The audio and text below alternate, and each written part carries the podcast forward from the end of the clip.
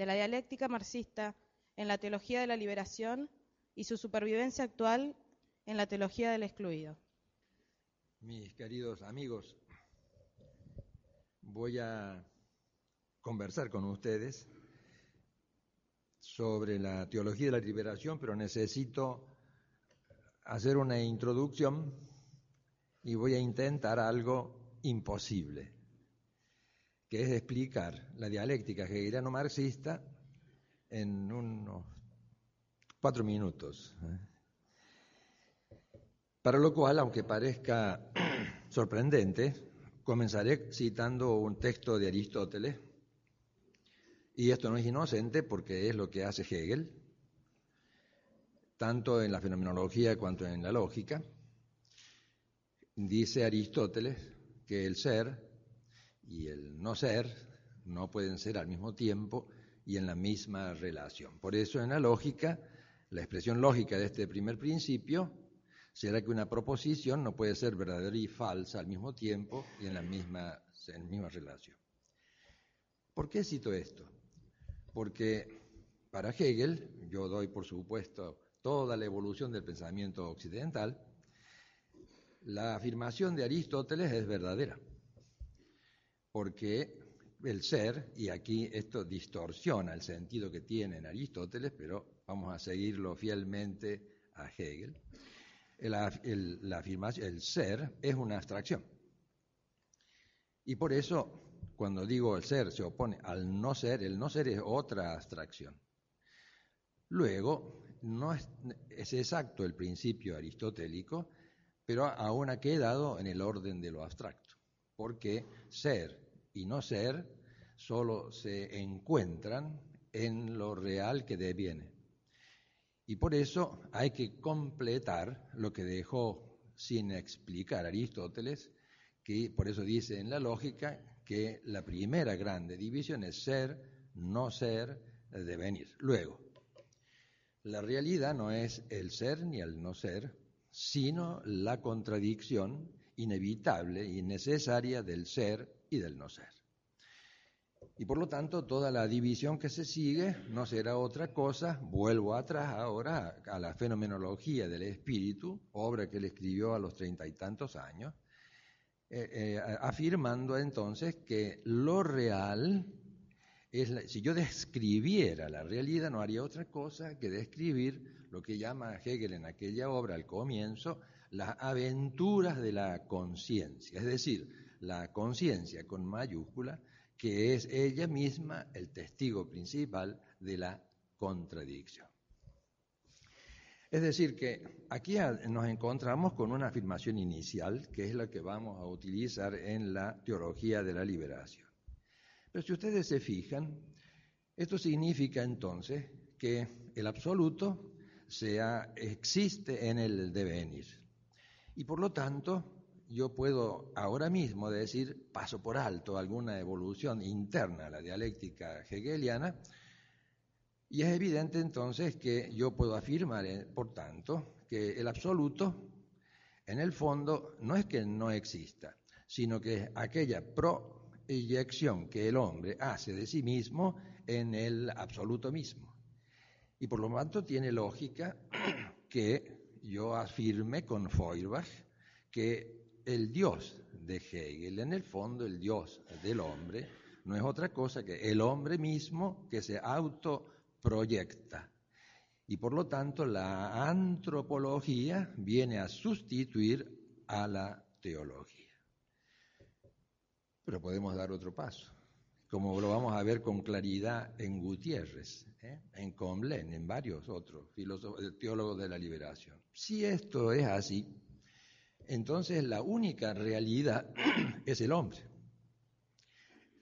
Pero, porque él es el que tiene conciencia de esta, de esta aventura de la conciencia y por tanto, y por tanto, la conciencia humana como vamos a ver enseguida, es el resultado de la evolución. Pero esto todavía queda en el aire.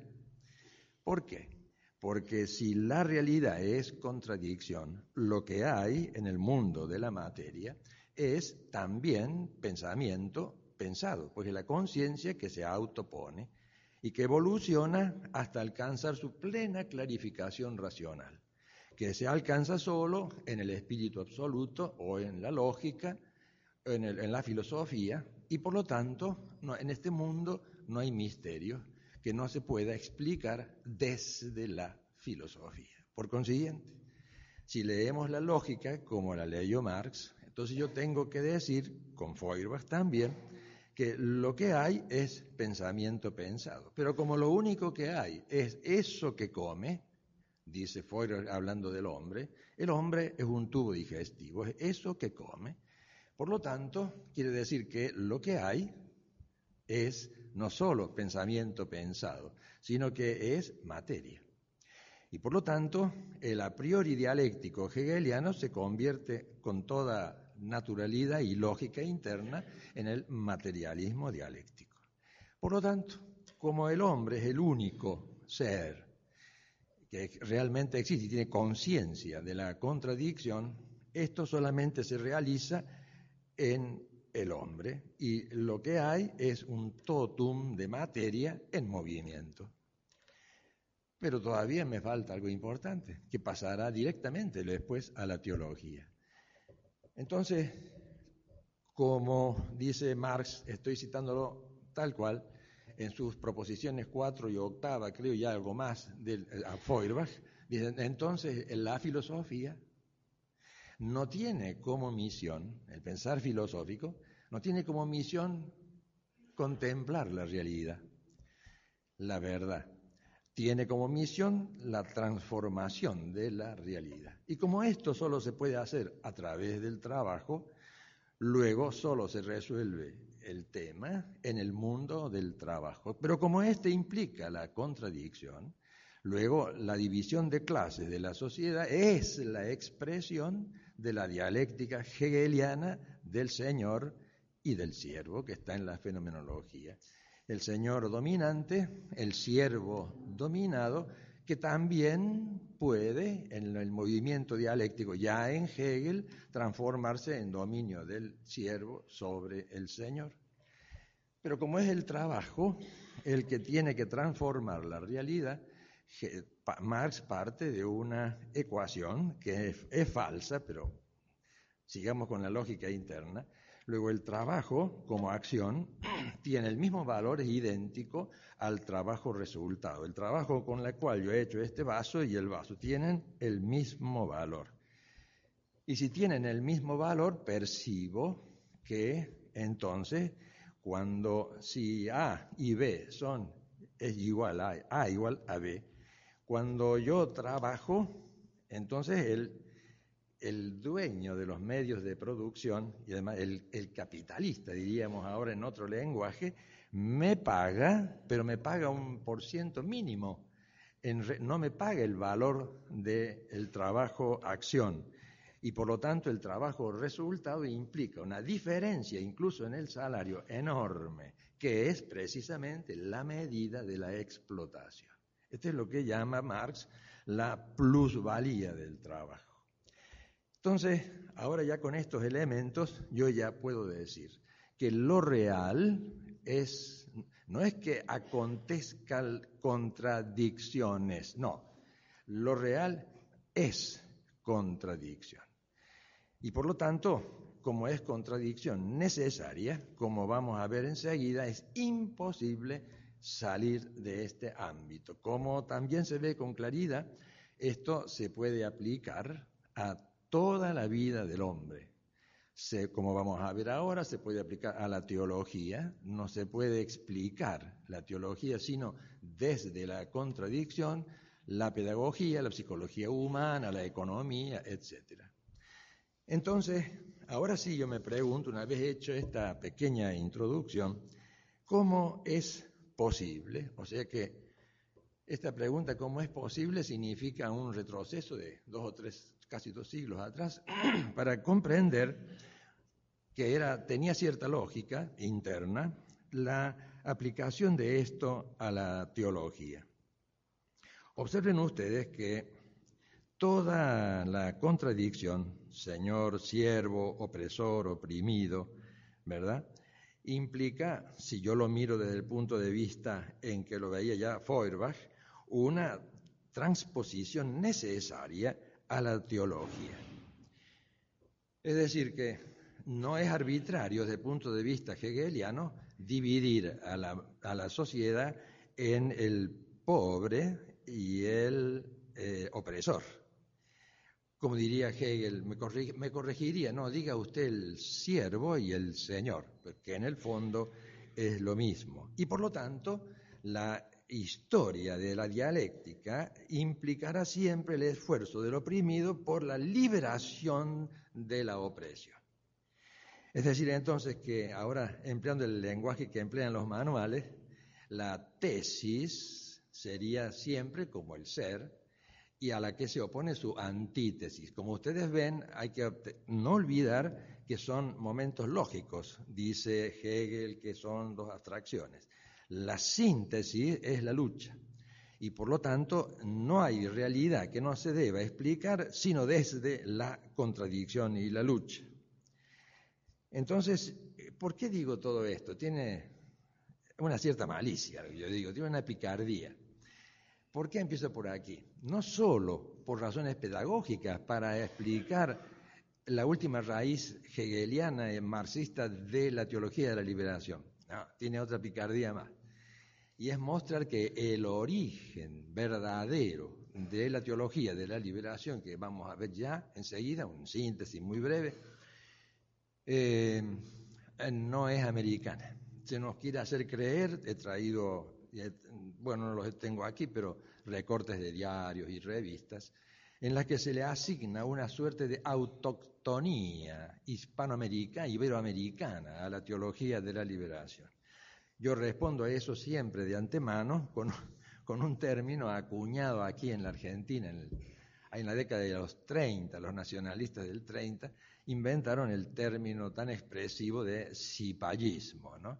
En efecto, yo creo que el origen verdadero de la teología de la liberación es centroeuropeo.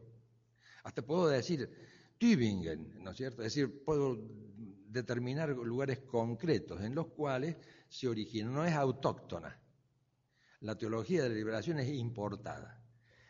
Es una interpretación neo-hegeliana de la realidad humana aplicada luego a la teología. Esto me, esto me interesa decirlo y después vamos a pasar revista muy rápida, ya lo he hecho en otro trabajo, hasta de los autores que cita. Voy a, voy a dedicarme especialmente a Gutiérrez, los autores citados, y ustedes verán hasta qué punto llega el centroeuropeísmo de la teología de la liberación. Aquí cuando Dussel o el padre Canone nos hablan del indigenismo, yo los invito siempre a expresarse, pero citando los clásicos quichos o aymaraes, para, cuyas obras fundamentales ya de ahí viene nuestra conciencia histórica. Esta cosa ridícula supone lo que ya anunciaba, ¿no? que el origen de la teología de la liberación no es América, como es lógico. Eso es un tema histórico que podemos ahora dejar pasar ahora.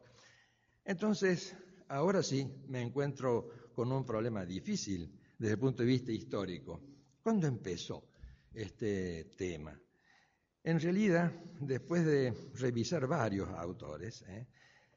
Yo creo que quizás es Comblain, que es belga, Joseph Comblain, quien en realidad, eh, asumiendo esto que yo he dicho recién, participó en las primeras reuniones que se tuvieron, creo que fue en Brasil, de los primeros, eh, que fueron él mismo, Gutiérrez, Segundo, Galilea, y después se sumaron otros como Asman, eh, y el mismo Comblain, ya, fíjense ustedes, es un belga, ¿no? Formado en Bélgica y uno de los fundadores.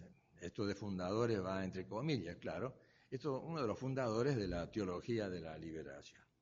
Y él mismo lo ha dividido en cuatro etapas, por así decir, que es la que tengo aquí delante. Es lo que ellos llaman los fundadores, él dice, entre el 66 y el 1973.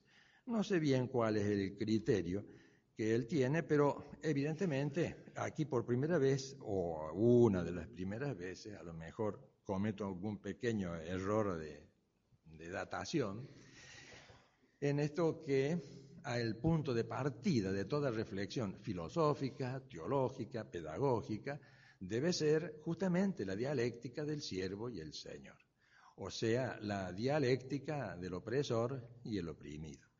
Para, eh, decir, aquí no se trata de una exégesis bíblica, a ver qué entendemos por el pobre. No, acá ya de antemano, a priori, se sabe que el oprimido es el pobre en la dialéctica de la marxista. Y por lo tanto, cuando ellos dicen, como dice Comlen, que hay que optar por los pobres, él se refiere al oprimido en guerra perpetua con, y dialéctica con el opresor. Y en ese sentido se habla de la liberación. La segunda época, según Comlen, es la de expansión, en 1973 al 83, dice él. Y por último, la síntesis, que coincide con, dice él, falsamente, con documentos de la Santa Sede. Probablemente se refiere a, las dos instrucciones de la Sagrada Congregación para la Fe, presidida entonces por el cardenal Ratzinger. Y la actual, en la actual todos, sin excepción, afirman algo completamente falso, que ha salido hasta en los diarios, y es que ahora por fin la teología de la liberación ha sido incorporada al, si se me permite la redundancia, al corpus de la teología católica. Esto es falso, como vamos a ver enseguida, de toda falsedad. Eh, tiene una, hace una revisión de la teología a partir de los pobres. Eh, cita bastante a Fidel a Elder Cámara, ¿verdad?, en, Brasil, donde él vivió bastante tiempo, y es uno de los apologistas de los derechos humanos entendidos eh, como encontrados, diríamos así, en los evangelios e incumplidos por esta perpetua lucha de clase en el fondo. De manera que eso por ahora, ¿no? Yo en las noticias que tengo aquí, eh, voy a hacer una confidencia. Yo he puesto acá, ay, qué pésima teología, porque la teología no va más allá de esto, ¿no? Podríamos seguir, pero no, por razones de tiempo, con esta introducción creo que es suficiente, porque habría que agregar aquí, en un segundo término, a, eh, a Juan Luis II, ¿verdad? Quien también distinguió esto. Me interesa citarlo de paso, tenemos aquí la principal autoridad sobre Segundo, que es el, padre que ha escrito un libro, teología, este, eh, el padre Jorge, que se los recomiendo, las teologías deicidas, ¿no? Y, y por último, no solamente sería el caso de Segundo, sino también de Segundo Galilea, de Hugo Asman, eh, Solamente diré para los que me escuchan aquí, eh, de paso me viene bien recordar que este grupo, entre los cuales forma Leonardo Boff, quien propone un cambio de la cristología, Jesús Cristo liberador, incluso hoy se habla eh, de una jesulogía, ¿no? Y una eclesiología que surge desde las bases. Por eso, en una reunión de teología y filosofía que yo asistí, escuché a un, a un importante personaje eclesiástico decirme con todo desafío que la iglesia ahora era democrática para siempre. Eh, y entre ellos, entre los últimos, citaré a Enrique Dussel. ¿Por qué lo cito a él? Porque él sostiene que se puede filosofar hay que dividir el mundo entre el centro y la periferia, y que es posible filosofar desde la periferia, es decir, desde la explotación, desde las clases explotadas, contra las filosofías de centro. Es paradójica esta afirmación porque todos los escritos de, Dussel parten del centro, del eurocéntrico, Creo que no es una infidencia contarles a ustedes que en la casa, en su domicilio, solamente se habla alemán para no olvidar la lengua, su mujer y sus hijos. Y por eso Díaz Araujo, nuestro amigo, alguna vez lo desafió a Dussel a explicar alguna vez, pero no en alemán, sino en quicho o aymara, cuáles eran los clásicos del indigenismo que él propone. La liberación, por lo tanto, tiene que partir de esta lucha ante lo otro, lo otro con mayúscula. Esta es una, él toma esto del filósofo judío Levina, Totalité Infini, en la cual eh, dice justamente que hay el hombre, el finito, ¿eh? y lo otro. Pero esta, esta, esta tendencia, esta inevitable además a la explotación, supone que esto acontece en América cuando puso su pie por primera vez eh, eh, Colón en el suelo de Aquí comenzó para nosotros la dominación. No les recomiendo leer el libro de Dussel, Filosofía, de los muchos que ha escrito, de la filosofía de la eh, liberación, porque, como me dijo un sacerdote amigo mío, no lo he podido terminar, porque es pornográfico. Yo solamente les diré, para que tengan la puntita del hilo, que sostiene Dussel que la dominación, en este caso en la, dialéctica de la dominación, es erótica, porque justamente los españoles eh, instalaron, perdónenme la expresión, pero lo estoy leyendo, el dominio, un dominio falótico. Y dice textualmente, la falocracia, es decir, el machismo, es un imperio constituyente del es un sucedáneo de la plutocracia. En el proceso de la conquista de América, el europeo no solo dominó al indio, sino que violó a la India. Cortés se amancebó con Malinche. Bueno, en realidad no violó a Malinche, eso es una falsedad histórica. Bueno, pero en fin, una India la madre del mestizo. ¿eh? El ego cogito ahora funda ontológicamente el yo conquista, el ego fálico, dos dimensiones de la dominación del hombre sobre el hombre. El modelo que tiene aquí Dussel es la pobreza popular que se hace combatiente con el Che Guevara y el filósofo debe prestar, ofrecer el pensamiento estratégico del oprimido. Este es el cuadro en el que nosotros nos tenemos que mover. Por consiguiente, la, como le decía en el desayuno a una persona que conversaba conmigo, hablando de la investigación histórica, por eso la historia que pretende eh, eh, Dussel escribir de la iglesia hispanoamericana y la latinoamericana, como dicen ellos, eh, dice textualmente que está desterrada la objetividad, porque es una, una historia que hay que hacerla desde el pobre y por lo tanto no, ah, no tiene ninguna exigencia de objetividad histórica. Cuando yo leía estas frases de, de Dussel pensaba en Vicente Sierra, a quien yo he querido mucho, que no decía una palabra sin documentar, un juicio sin fundar en la documentación exacta. Pero él, él sí que, Vicente Sierra, dicho sea de paz, él sí que es un excluido, precisamente por eso, porque era un historiador tan serio. Eh, en cambio, Dussel sostiene que hay que desterrar la objetividad, porque hay que afirmar ante todo esta especie de, cosa fundamental que es la lucha y la liberación. Pero quizá habría que referirse ahora principalmente, elegido principalmente a Gutiérrez, porque me parece que su libro, Teología de la Liberación, entre otros, ¿no? Tiene otros más, incluso uno de espiritualidad, que bueno, eso sería un tema aparte. Eh, es en cierto modo una síntesis muy cómoda y sobre todo también porque comienza afirmando eh, que no solo hay aquí una, una alteración de la teología, sino también de la misma filosofía. ¿eh? Eh, ya enseguida me oirán ustedes decir que el punto de partida tiene que ser entonces, no puede ser otro, que la opción por el oprimido, la opción por la conciencia del siervo, es decir, la opción por los pobres. no me vengan a mí con un...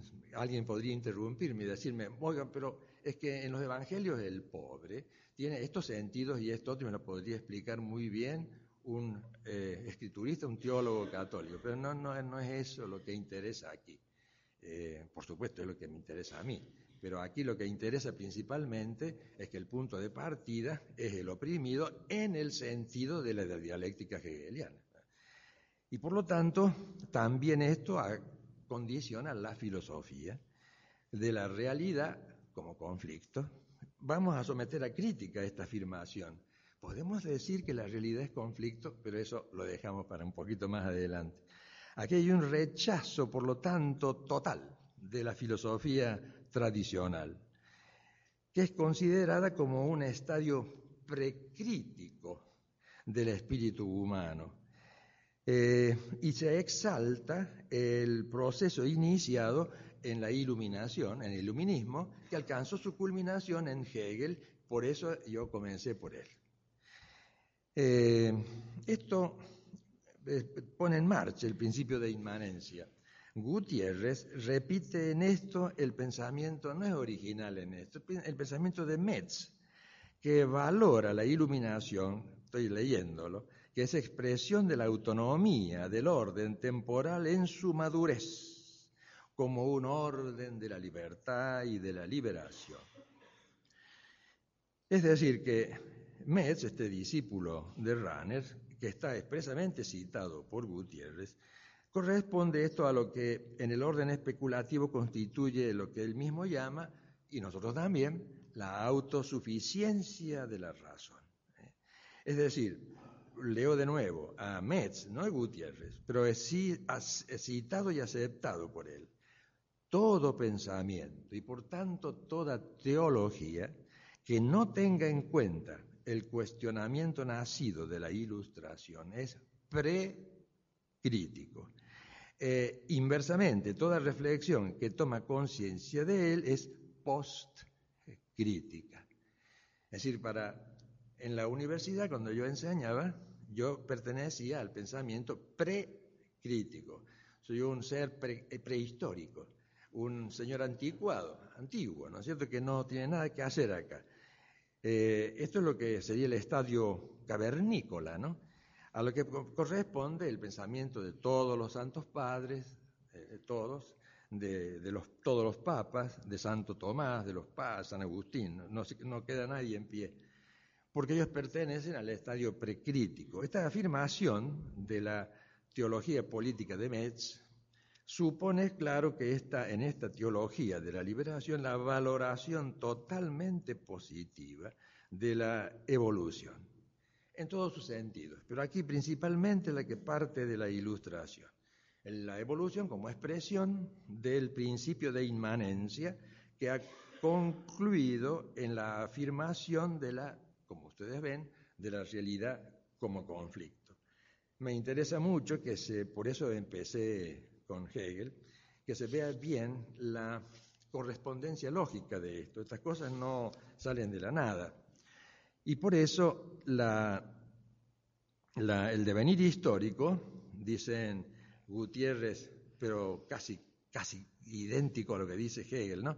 El devenir histórico, a través de la dialéctica amo-esclavo, aparecerá entonces como un proceso de génesis de la conciencia y por consiguiente de liberación paulatina del hombre. Dicho sea de paso, antes de seguir, dice, comentando la ideología alemana, Marx, que hablando de la conciencia humana, que la conciencia humana, para que vean ustedes hasta qué punto, cuán materialista era, es el resultado de la evolución biológica, si ustedes quieren. Y por consiguiente, la liberación paulatina del hombre. Y continúa, el hombre se construye, por tanto, a sí mismo y, como bien ha dicho Marx comentando Feuerbach, es, transforma el mundo con el trabajo. Esto es común a Marcuse, a Marx, a todos los, a Freud incluso. Incluso se puede hablar de una triple liberación, como hacen algunos, filosófica en Hegel, histórico-política en Marx, social en Marcuse, psicológica en Freud. Eh, Esto se aplica también, como ustedes saben, a la pedagogía, ¿no? De modo cuando mis hijos eran chicos, yo, yo les decía, no ponga los codos sobre la mesa para comer, eso sería un acto de dominación y despotismo, ¿no? Entonces, ahora lo que tenían que hacer los chicos es poner los dos codos para comer, y si, bueno, comer en el suelo si quieren, y cualquier tipo de corrección será un avasallamiento dialéctico del que ocupa ahora el lugar del señor dominante. Luego, la sociedad de los hombres consiste en oposición, agresores y oprimidos, conflicto. Este es el supuesto fundamental, que algunos de los, les paso por alto algunos detalles, porque me interesa la parte crítica, ¿no? Y por lo tanto, ya nos damos cuenta de algo. ¿Cuál va a ser el punto de partida de la teología? No puede ser otro que la opción por el oprimido, en el sentido marxista. ¿no?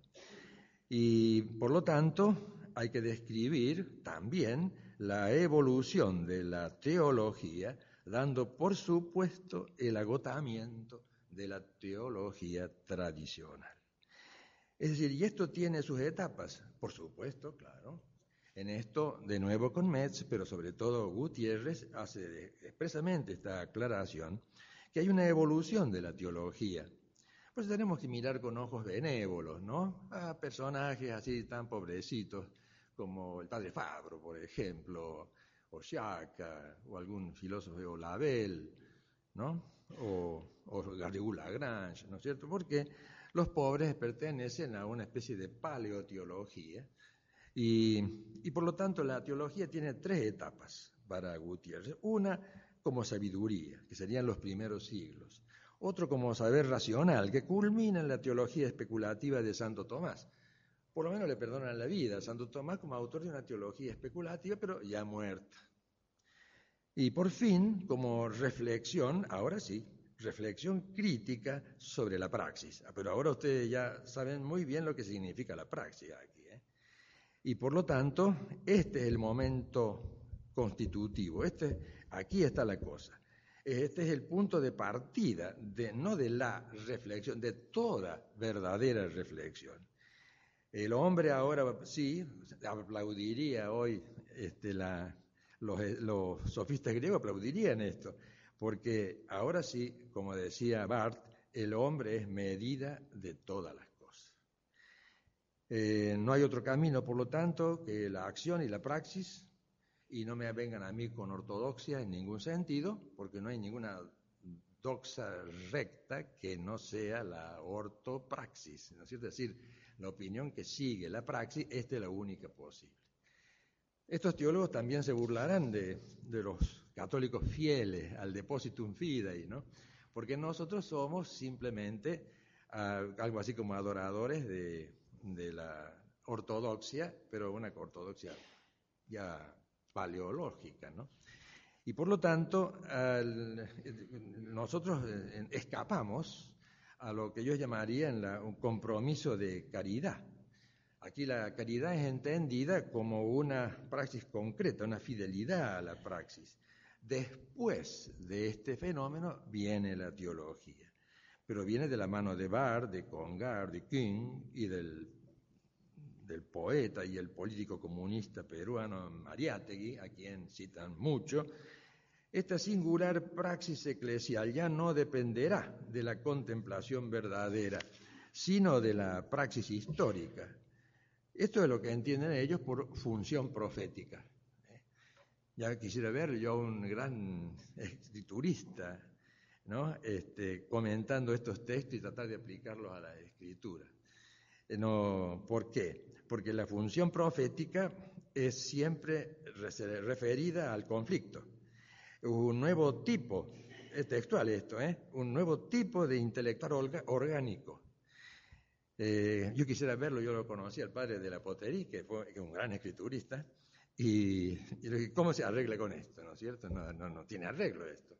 Él tiene que rechazarlo de plano como infundado totalmente, desde el punto de vista de la hermenéutica, no son palabras mías, de la hermenéutica, esta nueva hermenéutica política del Evangelio, como dice Gutiérrez. Y como la praxis histórica es el necesario punto de partida, la teología es reflexión crítica de la praxis histórica a la luz de la palabra. Naturalmente aquí yo haría una detención, pero sería otra conferencia, preguntándole a Gutiérrez que me explica qué quiere decir lo de la luz de la palabra, si ya ha aceptado la realidad como conflicto. ¿En qué sentido? Salvo que me diga que el Espíritu Santo se ha hecho marxista, ¿no? Y habla, de, desde la contradicción, ¿no? Se propone así, por lo tanto, una filosofía y un método de análisis de la realidad esencialmente opuesto al misterio cristiano. Hay que decirlo fuertemente a eso, porque, primero porque así es.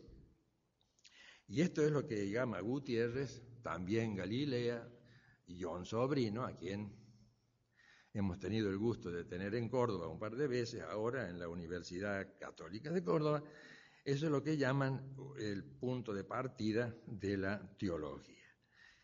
Para esta singular teología, la Iglesia no puede considerarse el centro de la obra de la salvación. Es decir, nosotros estamos acostumbrados, yo desde que era chiquito y aprendí el catecismo, que fuera de la iglesia no hay salvación. Me enseñaban a mí unas señoritas que me explicaban el catecismo cuando yo era bien chico. Y ya aprendí eso, ¿no? Pero ahora me he enterado que no, que no es así, que la iglesia no puede considerarse el centro de la obra de la salvación, que es una visión física de la iglesia. Si el término es mío, no es mío, por eso lo empleo. O mejor, es una visión mundana, ¿no? Aceptar esta centralidad de la iglesia implica considerarlo una suerte de poder frente al mundo. Y eso no funciona. Por eso es menester descentrar la iglesia, rompiendo con el odioso eclesiocentrismo. Me acuerdo bien que a mí me acusaron una vez allá, pero al año 72 habrá sido por ahí, me, me acusaron de ser eclesiocéntrico. Y también me acusaron de ser papista. En ese caso me detuve y le dije muchas gracias. ¿Por qué? Porque me ha hecho usted un gran honor. Es lo que, es lo que hacía Lutero con los católicos, acusaba de papista. Y yo, así que yo me quedé encantado con el insulto, porque eh, para ellos era un insulto, pero para mí era una grande confirmación de mi fidelidad al, al Papa. ¿no? Lo cierto es que hay que descentrar la Iglesia rompiendo con este eclesiocentrismo, estoy citando a Gutiérrez en las páginas 84, 85, 88, 96, 103 de su Teología de la Liberación, y admitir una plena autonomía, yo diría más bien autosuficiencia, del orden temporal. Eh, naturalmente, esto tiene perfecta lógica que hay que anular y eliminar lo que ellos llaman la mentalidad de cristiandad. Ustedes son un pobre ejemplo de esa mentalidad de cristiandad. Quieren impregnar del espíritu del Evangelio lo que ellos llamarían las estructuras temporales. Sí, en efecto, en eso estamos. Y por lo tanto, somos unos pobres representantes de esta mentalidad de cristiandad. Pero esto es un rezago de eclesiocentrismo, nada más. Después de todo, no ha tenido en cuenta la contradicción y el hecho de que el mismo poder económico esté en manos de sectores importantes de la Iglesia. Ustedes saben que ahora no solamente se dice esto, sino que ya aparece en los diarios y en la televisión esta acusación, que además siempre. Lo que realmente importa con Harvey Cox, ¿eh? este teólogo protestante norteamericano, es la liberación total del hombre, para lo cual debe sacudir toda tutela, tanto metafísica cuanto religiosa. Y esto solo es posible si se afirma absolutamente la mundanidad. Es decir, ¿por qué? Porque con la mundanidad alcanzamos la mayoría de edad. Yo les recordaba ayer que esto fue dicho hace mucho tiempo antes por Bonhoeffer, ¿no? El teólogo este protestante que murió porque él participó de la conspiración contra Hitler, ¿no? En el año 45. y era un agente del almirante Canarias, en realidad, en la lucha interna, ¿no? Entre los alemanes, ¿no? Y, este von Heffer eh, sostenía también esta mundanidad del mundo, mayoría de edad, de modo que la misma iglesia debe ser vista a partir del mundo. Yo recuerdo haberle producido casi un infarto a un sacerdote amigo mío muy bueno, un santo, un santo eh, eh, párroco, realmente, y cuando yo acababa de oír, acababa de oír que la iglesia debe partir del mundo y que es democrática por eso, y lo encontré justamente al salir, yo confieso que yo salía furioso, eh, no me costó mucho ese día ponerme furioso, me encontré con este padre y digo, oye padre, ¿qué, ¿qué me dice? ¿Qué, ¿Qué, te pasa? Dice, ¿la iglesia es, es, es democrática? ¿qué dices? Me dice, me, casi me mata, ¿no?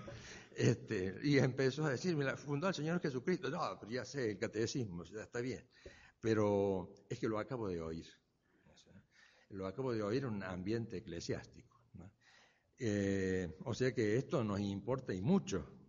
El proceso de liberación, por eso, solo es posible como superación de la contradicción, dicen ellos. Pero en tal caso, en un mundo enteramente mundano, quiero expresamente hacer notar que no son palabras mías, ¿eh? son palabras de Gutiérrez en las páginas 98, 104 al 107. Mundo, enteramente mundo. La iglesia se identifica entonces con el mundo, dice en la página 108. Y la misma religión, como lo profetizaba Taylor de Chardin, será religión del mundo. Es decir, que en el mundo ha habido, eso sí, hay que reconocer, dos revoluciones liberadoras. Una de 1789 y la otra la de 1917. Está un poco atrasado ya Gutiérrez en el dato, porque ahora con la, el este, imperio mundial, eh, con la globalización, podría agregar aquí alguna otra fecha.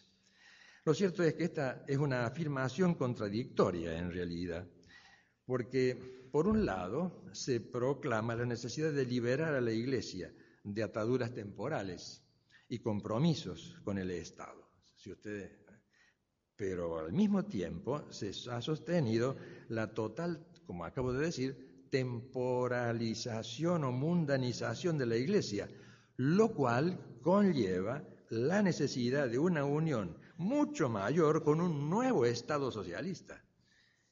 Estos que son tan enemigos de la confesionalidad del Estado, si llegaran al poder total, harían sí un Estado socialista absolutamente confesional, pero no de Cristo, sino de la dialéctica de la liberación. Eh, por lo tanto, se ve que la Iglesia, al indistinguirse con el mundo, no se ve ya ¿no? cómo podría guardar su autonomía, no, se podría. Eh, por el contrario, en el futuro, el futuro Estado socialista habrá entonces aquí una unión con él sin distinción. Y de hecho, aquí asistiríamos, en esa hipótesis, a un feroz triunfalismo terreno. Tiene su sabor polémico lo que digo, porque como nos dicen a nosotros que somos triunfalistas, esto, sí que es un triunfalismo, un feroz triunfalismo terreno. Este mundo, en cuanto mundo, constituye en su realidad conceptual el punto de partida de la reflexión. En verdad, absolutiza la praxis histórica, como hace Garodi, que es utilizado por Gutiérrez. Por eso, la verdad se hace. ¿Eh? La verdad se hace. Imagínense, apliquen ustedes esto a la teología y verán lo que pasa con los dogmas en evolución perpetua. Y su objetividad eh, se resuelve en el proceso. La vida contemplativa pierde todo su sentido, no, no. sobre todo la oración, que a fuerza de ser expresiva de la praxis, reclama una nueva espiritualidad de la liberación. O sea que la oración, esa que ustedes han practicado esta mañana, levantarse, y, los padres cuando rezan su breviario, ¿eh? esto es no, la palabra no es mía, sino de evasión. O sea que han estado evadiéndose ustedes de la realidad al rezar. Cuando en mi casa rezamos el rosario, qué modo de evadirnos, ¿eh? Porque se pierde, ¿no es cierto? Y el ejemplo mejor sería el Magnificat, ¿no? que es interpretado según la dialéctica de la contradicción, como hizo González Ruiz en España, ¿no? Me acuerdo, yo tuve un ataque de, un poco de furia, porque, como dicen amigos míos, con usted no se puede, dice. Hay dos cosas que nos enfurecen, que cuando atacan a María y a la patria, dice. Entonces ya, me, ya levanté también. pero en este caso, este, esto, claro, como en el Magnificat, dice María, ¿no? Que exaltará a los humildes y humillará a los poderosos, ya funciona la dialéctica de la contradicción. Y por eso, como dice Boff, esta muchacha de Nazaret, que es María, hay que incorporarla a la teología de la liberación.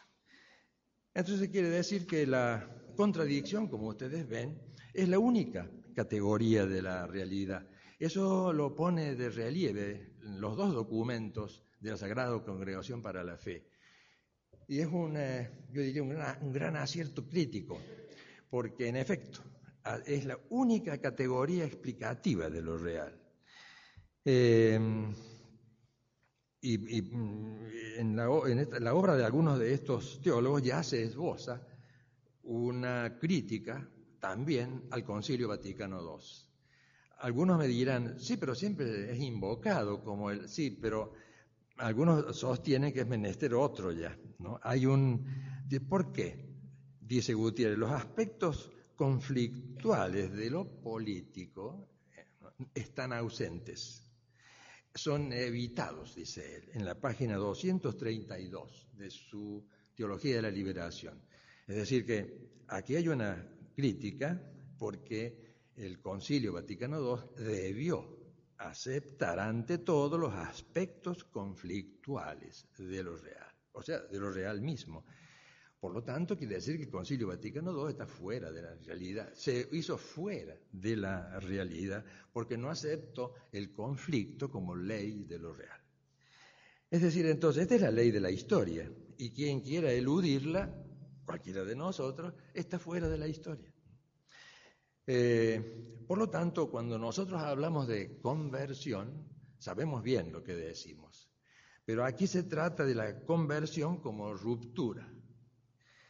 Eh, cae por la base eh, la santidad, tal como nosotros la comprendemos. Dice, dice Gutiérrez, que hemos encontrado ya desde Hegel el conflicto como categoría explicativa germinal ruptura total con nuestro medio cultural, con nuestra clase social. Por lo tanto, la conversión es una ruptura de nuestras categorías mentales. Eh, mientras eh, nosotros no aceptemos esto, somos unos reaccionarios, ¿no es cierto? Y por lo tanto, si esto se aplica ahora a la teología, nace una nueva hermenéutica. Hay un principio acá, ¿verdad? No, solo, dice, es la ley estructural fundamental de la historia, la violencia de la contradicción, sino que viene a constituirse frente a las escrituras en principio hermenéutico determinante. Por eso cuando yo leo un libro de, crítica de las escrituras y, me comienzo, a ver este principio hermenéutico determinante, eh, otra amenaza de infarto, ¿no es cierto? Porque esto no tiene nada que ver con las escrituras, pero sí tiene mucho que ver con la concepción dialéctica de lo real que llega hasta Hegel. Eh, por lo tanto, es como un dogma, devolvámosle nosotros la pelota, ¿no? Es como un dogma afirmar lo que dice Marx en el manifiesto del Partido Comunista. Toda la historia de la sociedad humana es una historia de lucha de clases, constituida siempre por opresores y oprimidos. Esto es exactamente lo que dice Gutiérrez. Ahora son sus palabras. La división de la humanidad en opresores y oprimidos, porque la realidad es conflicto. Y más adelante, la lucha de clases no se demuestra, porque es un hecho, así como un primer principio, ¿no? Yo no puedo demostrar a ustedes que el ser es, el no ser no es. No puedo demostrar a ustedes que hay que obrar el bien, porque es un primer principio. Bueno, tampoco puedo demostrarle, diría Gutiérrez, que la realidad es conflicto, porque es un hecho. Em, ya vamos a ocuparnos ya de en qué sentido no es un principio, pero bueno, la lucha de clases, dice Gutiérrez, es un hecho y la neutralidad en esta materia es imposible. ¿eh? Como me dijeron a mí en la facultad una vez, eh, en medio de las luchas de la década del 70, o usted acepta la realidad de la lucha, del conflicto, o bien es nuestro enemigo. O se incorpora o no, no hay término medio, hay que optar. Y no hay otro modo de hacerlo. Participación consciente y activa, dice Gutiérrez, página 356 de su obra, consciente y activa en la lucha de clase. No hay salida. O afirmamos y participamos en la lucha de clases o nos reconocemos miembros de los sectores dominantes, que hay que hacerlos desaparecer. Por eso, cuando la Iglesia rechaza la lucha de clases, se está comportando objetivamente como una pieza del sistema dominante. ¿eh? quiera o no, el Santo Padre en este momento ¿no es cierto?, que predica la caridad, ¿eh? no, no, la, no la conversión como ruptura, ¿no? sino como la, conversión como el ingreso a la vida de la gracia santificante, etc. No, no, e, eso el Papa, el pobre Papa Benedicto XVI, que no sabe nada de teología, que él no se ha dado cuenta que está asumido por el sistema dominante. Por lo tanto, asistimos acá nada menos y nada más que a la negación de la caridad. Es la negación de la fraternidad, porque eh, sea oprimido que lucha u opresor que domina y no existiendo otra posibilidad, la caridad no existe. Es la negación de la fraternidad cristiana esto. Eh, como dice Gutiérrez más adelante, Dice, se ama, ya que le habrán reprochado que no ama al prójimo, como nos enseñaron que dice el primer mandamiento, él contesta, es que se ama, página 357, se ama a los opresores liberándolos de su propia e inhumana situación de tales, liberándolos de ellos mismos. Yo no conozco otro medio que el fusilamiento para esto. ¿no es cierto? Como hacía, como hizo el Che Guevara, eh, mi compañero de estudios, este, como hizo en Cuba, ¿no? Él mismo lo dice, dice la, no hay revolución sin sangre, sin violencia, ¿no? Y por eso se dedicó mi querido compañero a fusilar gente. Hay que liberarlos de ellos mismos, no sé qué otro método. Y por lo tanto hay solo ruptura.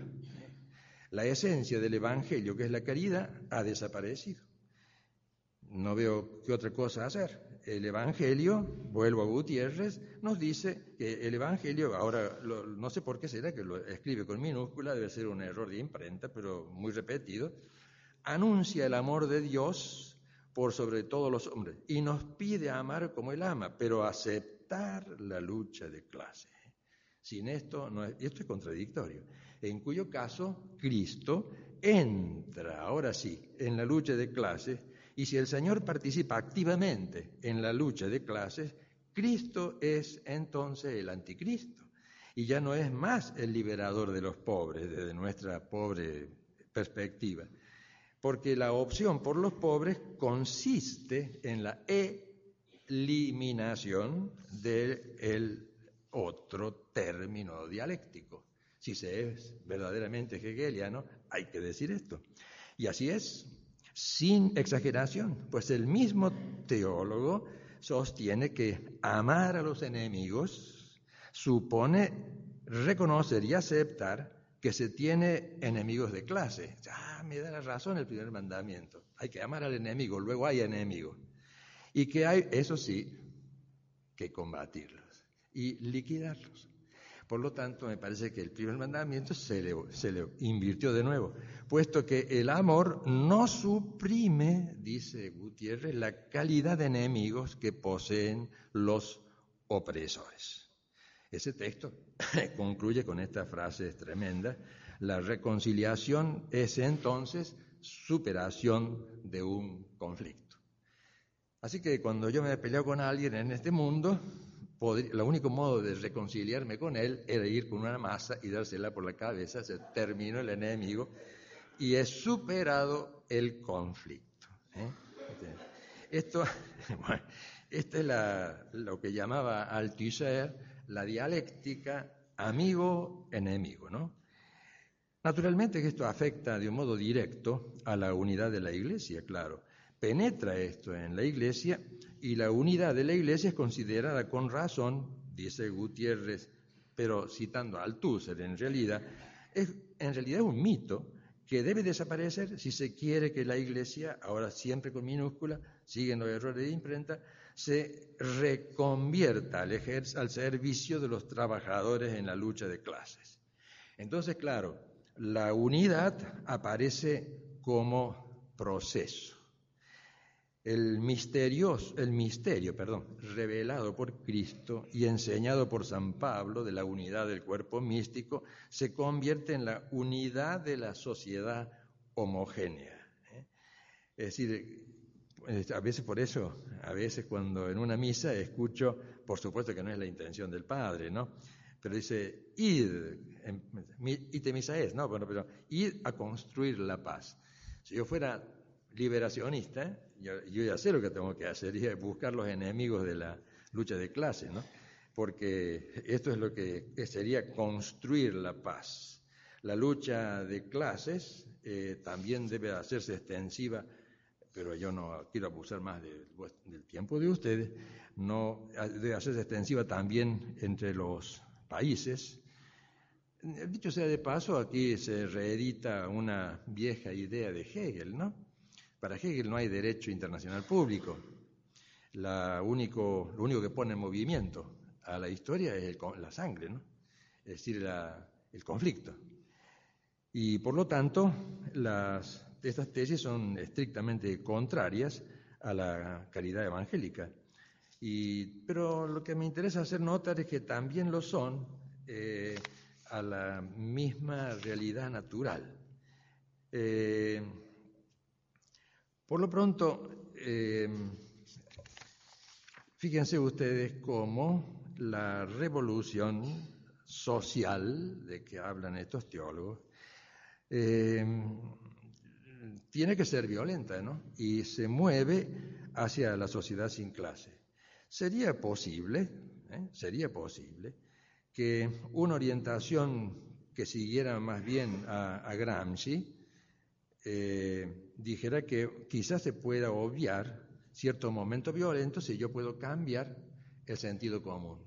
Ustedes bien saben que en los cuadernos de la cárcel, eh, Gramsci, para el sentido común es la conciencia que tiene contenidos cristianos en el mundo de Occidente. Por lo tanto, si yo hago la revolución cultural, es decir, si lentamente luego cambiar el sentido común con nuevos contenidos, no tengo más que esperar. Si yo me apropio de todos los medios de información, los medios de incomunicación social, como yo les llamo, etcétera, etcétera, entonces no, no tengo más que esperar que caiga como una fruta madura y no sería necesariamente violencia en el sentido casi yo diría guerrero del término, ¿no?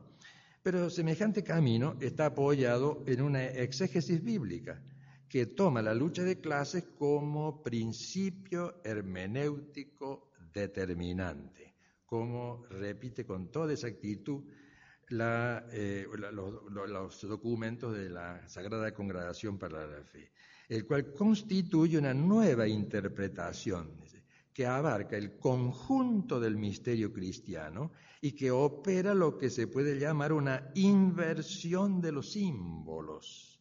En lugar de ver con San Pablo, en el Éxodo, por ejemplo, una figura del bautismo, se llega al límite de hacer de él un símbolo de la liberación política del pueblo.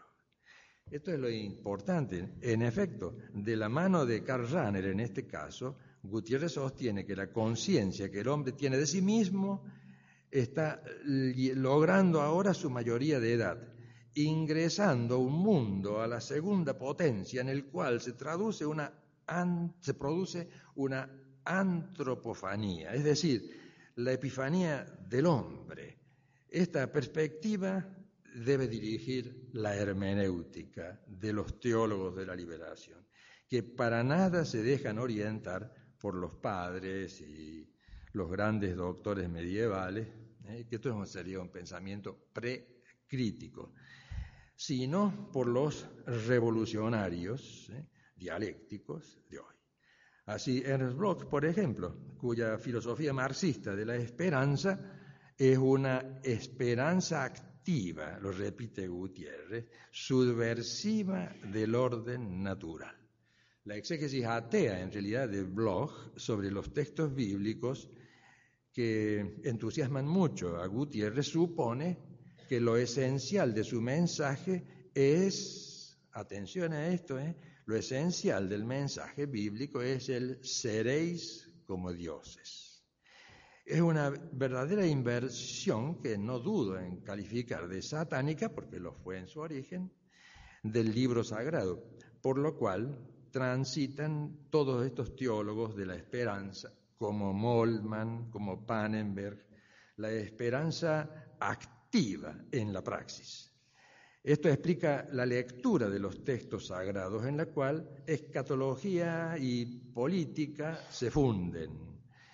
Eh, Jesús, a quien se nos ha querido presentar como no interesado en la política, eh, es lo que ellos llaman, llama Comlen la iconización de Cristo, ¿no? la iconización de Jesús, de un Jesús apolítico, en realidad estuvo estrechamente ligado al movimiento político de los celotas contra el opresor romano. En ese sentido fue un político también. Y aquí que muriera en manos del poder político opresor. Para Jesús entonces la liberación del pecado debe interpretarse como un aspecto de una revolución universal y permanente contra un orden social injusto. Por ello su mensaje, el mensaje de nuestro Señor, fue subversivo, en contradicción dialéctica, naturalmente, con los poderes establecidos y apuntando escatológicamente hacia un nuevo tipo de hombre un nuevo tipo de hombre. Es decir, entonces, que el reino de Dios, aquí hay que entenderlo políticamente, ¿no? El reino de Cristo se exterioriza, por así decir, tiene carácter político. Eh, hay que hacer el mundo para que el mundo sea mejor en cuanto tal, en cuanto mundo, como dice Schillebeck. Y por eso hay una correspondencia entre el progreso material y el crecimiento del reino. Eh, por lo tanto, ya casi para mirar el fin de esta teología, o de las bases, eh, cambia el concepto de salvación. La salvación, o si ustedes quieren, es una inversión soteriológica. la, salvación no será entonces la liberación del pecado por la gracia de Cristo, quién es el único Salvador. Eh, y la salvación misma, Él, con la condición de nuestra conversión a Él, que implica el cumplimiento de las condiciones que Él mismo nos pide. Para estos teólogos, el precrítico, eh, para estos teólogos, como les decía, de la, liberación, este estadio precrítico, el concepto precrítico de la salvación, se viene abajo, se tambalea, dice Gutiérrez, ¿no? este concepto de salvación se desmorona y deja de ser evasiva de este mundo. La salvación, por lo tanto, pasa a ser no algo ultramundano, frente a lo cual la vida presente sería solo una prueba. Esto es algo que se da ahora mismo, desde ahora, como comunión de los hombres con Dios y comunión de los hombres entre ellos en el Estado socialista. Y como, si como el pecado es una realidad estrictamente histórica, también la salvación es una realidad intrahistórica. Volviendo a esto, es evidente que la misión de la Iglesia ha dejado de ser salvar. En el sentido de, como nos decían en el catecismo, yo me lo aprendí nomás para llegar al cielo. No, eso, no. ¿No es cierto? Es una realidad actuante en la historia.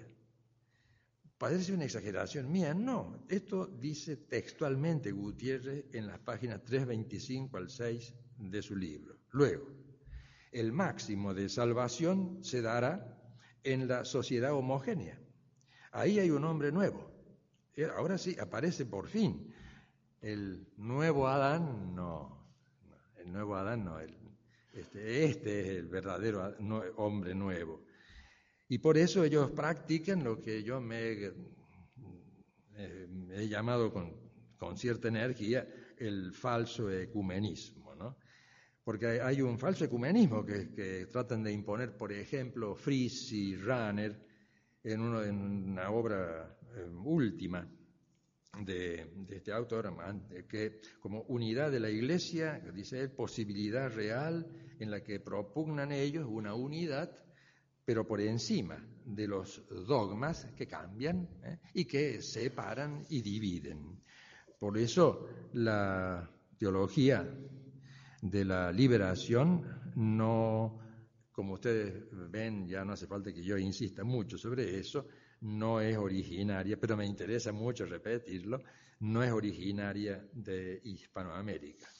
Solamente para concluir, diría, y aquí hemos, tengo unas noticias acerca de la presencia entre nosotros de algunos de ellos en la, en la falda, en la provincia de Córdoba, han estado el día 15 pues, de, julio pasado, invitados por la Sociedad Argentina de Teología en la casa de Betania, cerca de, La Falda, donde solía, me acuerdo, descansar Monseñor de Erisi, yo lo solía llevar en mi auto, y hablábamos de teología, pero no de la liberación, porque él ya estaba.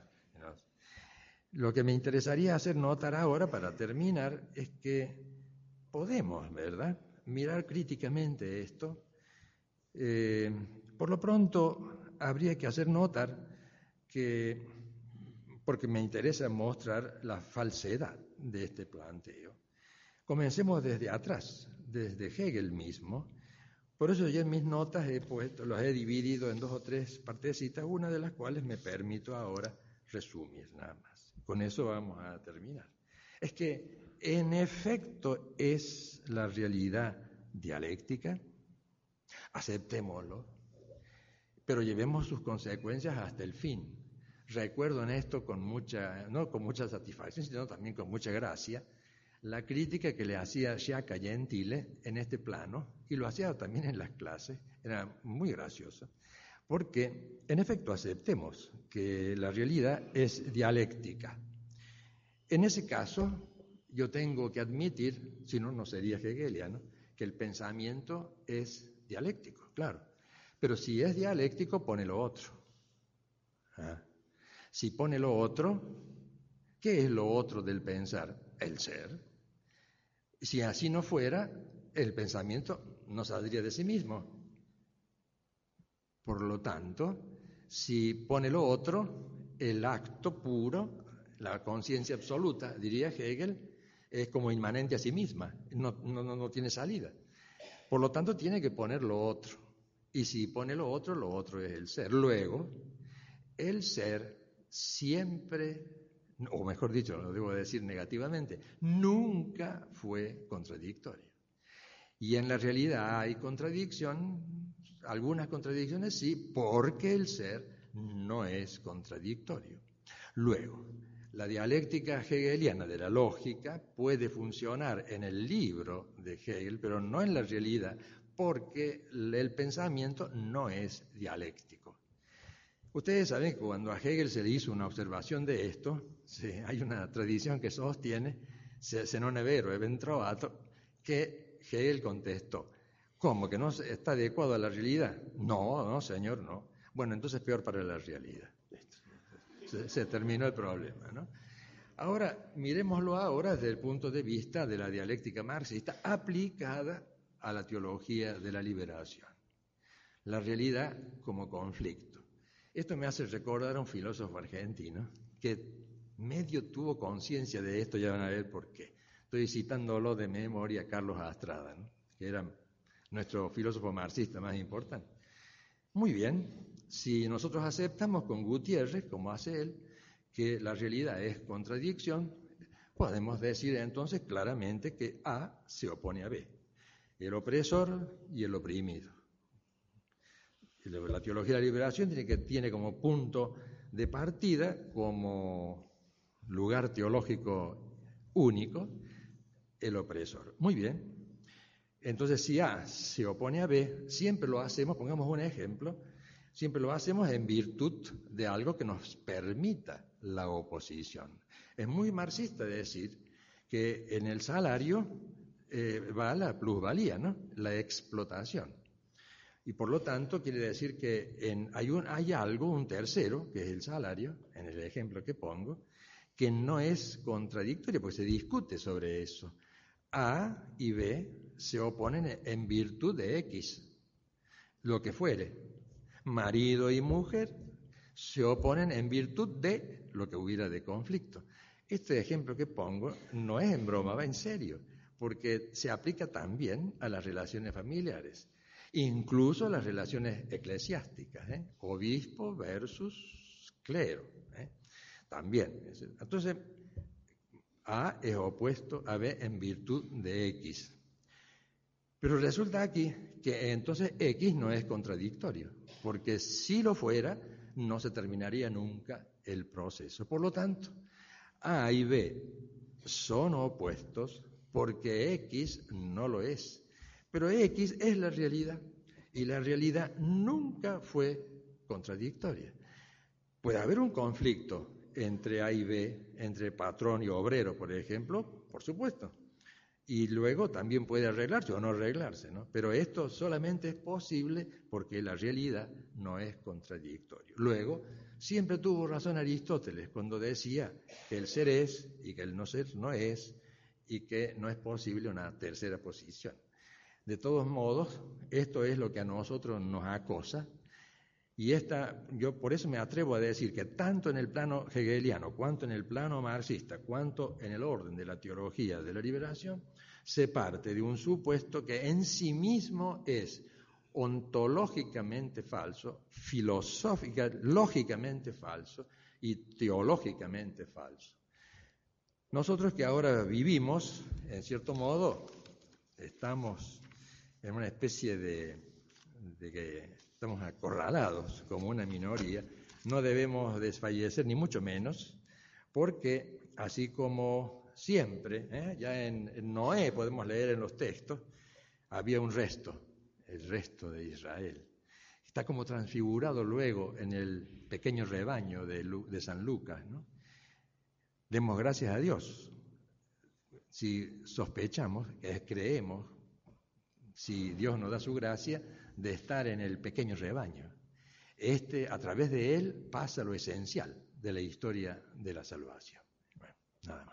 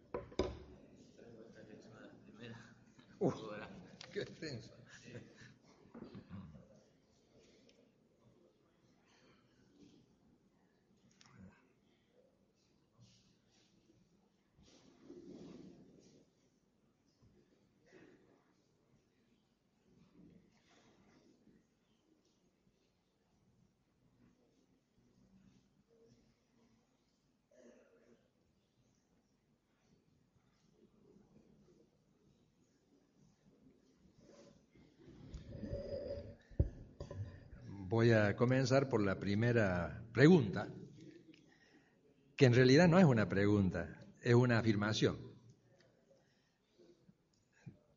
Dice la pregunta, además de la interpretación hegeliana de la Biblia, hay una exégesis fenomenológica. Mm, eso habría que discutir.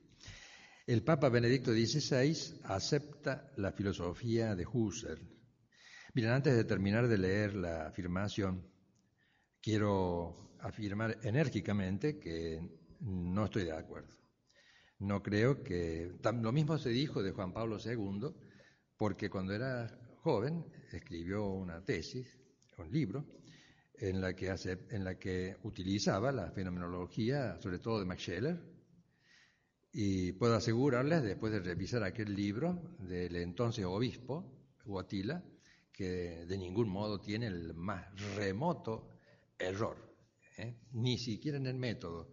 Al contrario, tiene una cosa muy interesante, que es mostrar a partir de la descripción fenomenológica maxelleriana, si ustedes se fijan bien en la conclusión de su, de su libro Acting Person, cómo él concluye en el concepto clásico, estricto y católico de persona humana, dicho sea de paso.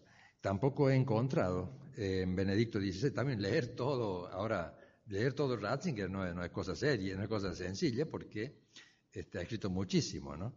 Pero no, yo no aceptaría que, que el Papa eh, acepte, así, de hecho, la filosofía de Husserl. Además, esto requiere muchas precisiones. ¿Cuál?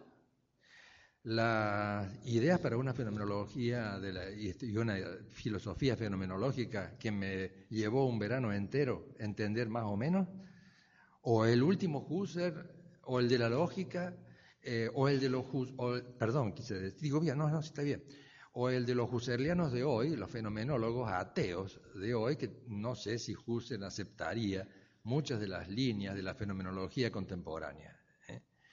Aquí hay una cosa en discusión para especialistas, para gente de filosofía, pero dedicada especialmente al estudio de Husserl, que no es fácil.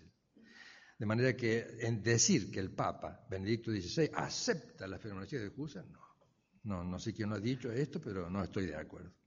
La epogé del método, de nuevo, volvemos a lo mismo. Están, ustedes están hablando con un vicioso, que es un viejo profesor de la universidad que quiere las precisiones y las distinciones. Y acá no están, me están faltando, ¿no? ¿En qué sentido, cuándo y por qué emplea la epogé Husserl en las investigaciones lógicas y después siguió eso así siempre? Esta, esta es la cuestión. Incluso la exigencia de realismo que implicaba el método en los comienzos llevó a la conversión a algunos, entre ellos Edith Stein, que ya está en los altares, ¿no? Es decir, el juicio sobre Husserl hay que matizarlo mucho. La epoge del método implicaría incluir las herejías como si fuesen válidas como premisas del razonamiento. No, no, no. Eh, yo he leído con, mucha, con mucho amor, además con atención, el Deus Caritas Es y publiqué un estudio sobre eso en la revista Gladius. No, no, veo cómo haría el Santo Padre para incluir las herejías, aunque, aunque, aunque fuesen en suspenso. Podría incluirlo como crítica, eso sí, claro. ¿Cuáles son las consecuencias de esto en la crisis bíblica y del magisterio? Y si fuese así, serían desastrosas, pero no, no es así, no se asuste. Si el Papa es adherente a la fenomenología como método, no, no, no lo es. Cuando yo expongo filosóficamente y digo que voy a hacer un análisis fenomenológico, puedo hacerlo. Una descripción, muchas veces debo hacerlo Y mucho antes que naciera Husserl, ya lo hacían los escolásticos cuando se planteaban el status questionis.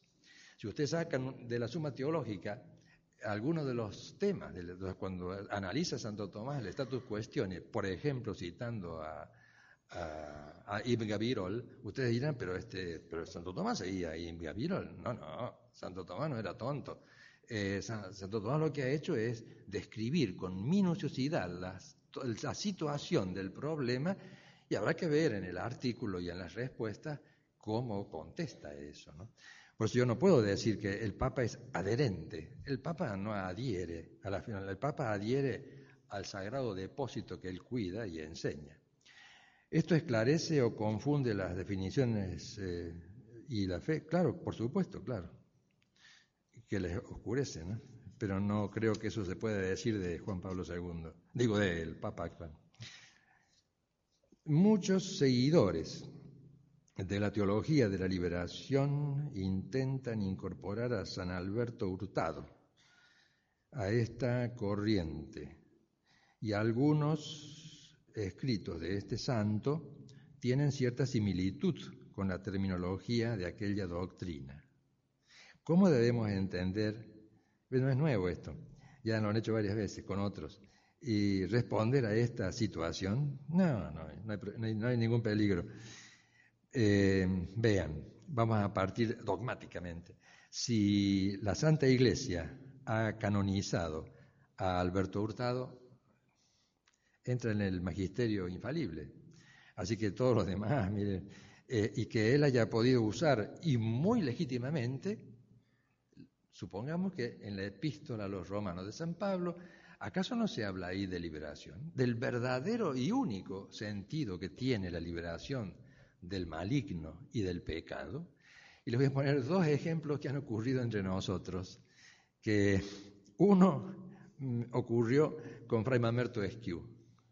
Lo cito porque a Mamerto me lo aprendí de memoria, cuando yo tenía 24, 25 años. Este, y justamente Fray Mamerto Esquiú eh, habla de liberación del pecado, naturalmente. ¿Por qué? Porque era un lector permanente, asiduo, no solamente para ilustrarse él, sino para su vida interior, de los comentarios de Santo Tomás a las epístolas de San Pablo. Todas, las, pero particularmente la de eh, a los romanos. Y, hubo allá en el año 63, por ahí, cuando comenzó el movimiento para este, el tercer mundo, de los sacerdotes para el tercer mundo, un intento de utilizar a Fray Mamerto Esquiu, pero fracasó inmediatamente. ¿Por qué? Porque Santo, eh, mm, Fray Mamerto, eh, casi dije sano, ojalá lo podamos decir pronto, eh, Fray Mamerto utiliza el concepto de liberación del pecado, que es el verdadero y, hermosísimo sentido de la palabra liberación. De manera que eso ha sido hecho, lo han hecho con el padre, mi querido paisano, el padre Brochero, ¿no? Están fritos, si quieren. Eso ocurrió, verdaderamente ocurrió. El, más aún, se pensó usarlo, pero no se pudo.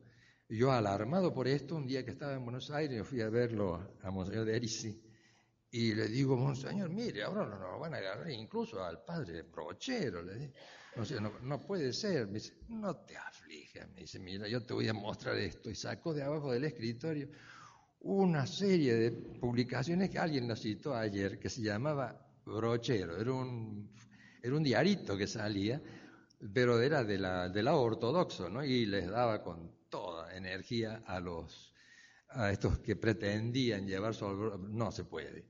Con los santos no se puede, no hay nada que hacer. Por supuesto que son de la liberación, pero de la otra, la de Cristo, ¿no? No sé si hay alguna otra. Ah, acá hay otros papelitos.